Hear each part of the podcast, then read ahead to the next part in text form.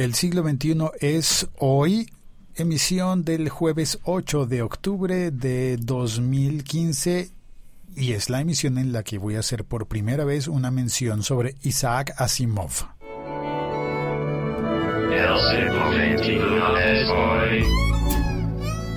Yo asumo a Isaac Asimov como el máximo profeta de nuestra era porque mucho antes de que este futuro presente llegara, Isaac Asimov lo tenía en la cabeza y lo entendía.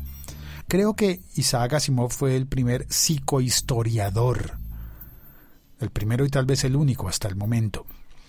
Los que hayan leído ya la saga de los libros Fundación entenderán aquello de el psicohistoriador. Si tú todavía no has leído los libros de Fundación, yo te propongo que les des una mirada, empieza a leer alguno de ellos, alguna de las fundaciones, Fundación y Tierra, Fundación, bueno, Fundación básicamente. Para mí esa es la obra máxima de Isaac Asimov. Aunque también es importante lo de la robótica y demás, que posiblemente lo voy a tratar en otro episodio podcast. Hoy voy a hablar sobre un video eh, famoso que anda por allí rondando en Internet hace algunos años y que se emitió en la televisión de Estados Unidos, yo creo, en un programa originalmente en 1988. Un programa en el que Bill Moyers entrevistaba a Isaac Asimov. Lo que yo estoy oyendo y leyendo será un video en YouTube subtitulado por emisores.wordpress. Voy a intentar eh, ponerlo también, compartirlo en mis redes, partiendo del diario, del diario.locutor.co. Y antes de pasar a eso, saludo a los que están en el chat. Si quieres entrar al chat, puedes hacerlo instalando la aplicación Locutor.co disponible gratis en Android y en iOS. Jonathan H. Gómez, buenos días, bienvenido. Luis Rengifo, buenos días para todos. Gracias por venir al chat.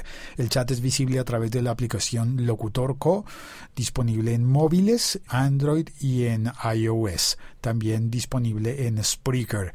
También quiero decir que el chat sigue funcionando a pesar de que el episodio ya se haya acabado.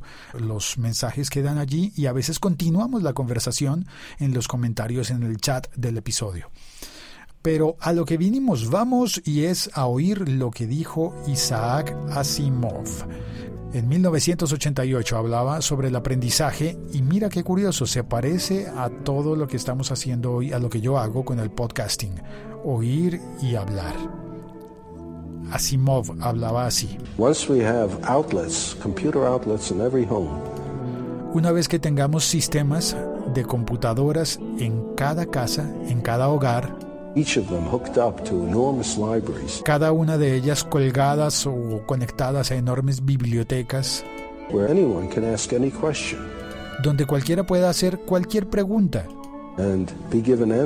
Y que le den respuestas. Y además de respuestas que le den material de referencia. Pero que sea algo de tu interés de conocimiento algo en lo que estés interesado. Desde una temprana edad. Sin importar que a otra persona le pareciera muy tonto, es tu interés.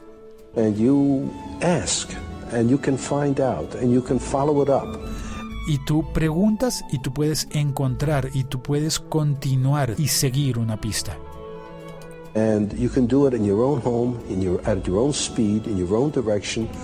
Y lo puedes hacer en tu propia casa, a tu velocidad, en tu dirección. Y yo añado, ah, ya no necesariamente es en la casa, puede ser también en tu camino, mientras vas caminando o, moviéndote, conduciendo, vas en un tren o en una bicicleta. En tu propio tiempo, en tus momentos then everyone will enjoy learning.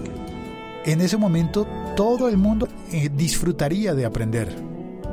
Nowadays, what people call learning is forced on you. Actualmente lo que la gente llama aprendizaje es algo que te fuerza, es algo forzado. And everyone is forced to learn the same thing on the same day at the same speed. Y todo el mundo está forzado a aprender lo mismo el mismo día a la misma velocidad class, en una clase en, and una- is different. en la que todas las personas son diferentes.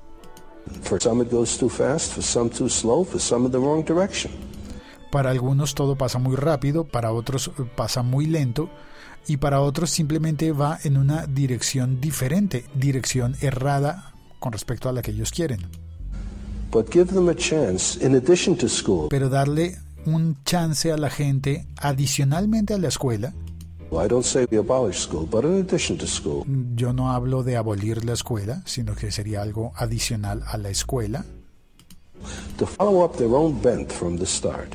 algo para descubrir la propia nuestra propia veta de conocimiento desde el comienzo. Entonces interviene el entrevistador Bill Moyers y le pregunta, I love the vision, but what about uh, what about the argument that machines, computers, dehumanize learning? ¿qué pasa con la visión de que las computadoras deshumanizan el conocimiento? Y responde Isaac Asimov. Well, as a matter of fact, it's just the reverse. De hecho, lo que pasa es exactamente lo contrario. Uh, it seems to me that it's through this machine A mí me parece que a través de estas máquinas somos por primera vez capaces de mantener una relación de uno a uno between information source and information consumer. entre la fuente de la información y el consumidor de la información. ¿Qué quiere decir? Pregunta el entrevistador. Well, in the old days, Isaac Asimov contesta, antiguamente, in the old days, in the old days, you used to have tutors for children. en los viejos tiempos teníamos tutores para los niños. A person who could afford it would hire a pedagogue, a tutor, Una persona que podía pagarlo, que tenía el dinero suficiente, podía contratar un tutor.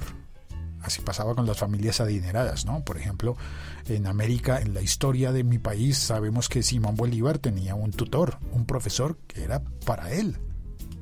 and he'd teach the children, and if he knew his job, Un tutor que le enseñaría a ese niño, solamente a ese niño, y si ese tutor sabe hacer su trabajo, he could adapt his teaching to the tastes and abilities of the students. puede adaptar la enseñanza al gusto y a las habilidades de los niños. You see. But how many people could afford to hire a pedagogue? Pero ¿cuántas personas pueden pagar eso de un profesor particular contratado? Most children went uneducated. La mayoría de los niños eran eh, ineducados, acá lo traducen como analfabetos, pero creo que más que analfabetos es que no tenían educación, ninguna educación. And we reached the point where it's absolutely necessary to educate everybody. Y llegamos en la historia al punto en el que se necesita educar a todo el mundo. Y la única forma de hacer eso es tener un profesor para una gran cantidad de estudiantes. And in order to organize the situation properly, we gave them a curriculum to teach. Y para organizar eso eh, le dimos un currículo para enseñar, un plan de estudios para enseñar. So, how many teachers are good at this too? Like in everything else, the number of teachers is far greater than the number of good teachers. ¿Y cuántos profesores son buenos haciendo esto? Como en todas las demás cosas de la vida, el número de profesores malos es considerablemente superior a la cantidad de buenos profesores. So, we either have a one-to-one relationship for the very few, Entonces tenemos una relación de uno a uno para muy pocos, para muy pocas personas. or a one-to-many relationship for the many. O una relación de uno hacia muchos para muchas personas. Now, there's a possibility of a one-to-one relationship for the many. Y ahora tenemos la posibilidad de una relación de uno a uno para muchos. Everyone can have a teacher Todos pueden tener un profesor in the form of access to the gathered knowledge of the human species. en la forma de tener acceso al conocimiento de la especie humana. Through the libraries that are connected to the computer That's right. in my on my desk in my home. Pregunta el entrevistador. Entonces, eh, ¿las librerías estarían conectadas a mi escritorio en mi casa? Y pregunta, bueno, ¿y qué pasaría si yo quiero aprender sobre béisbol?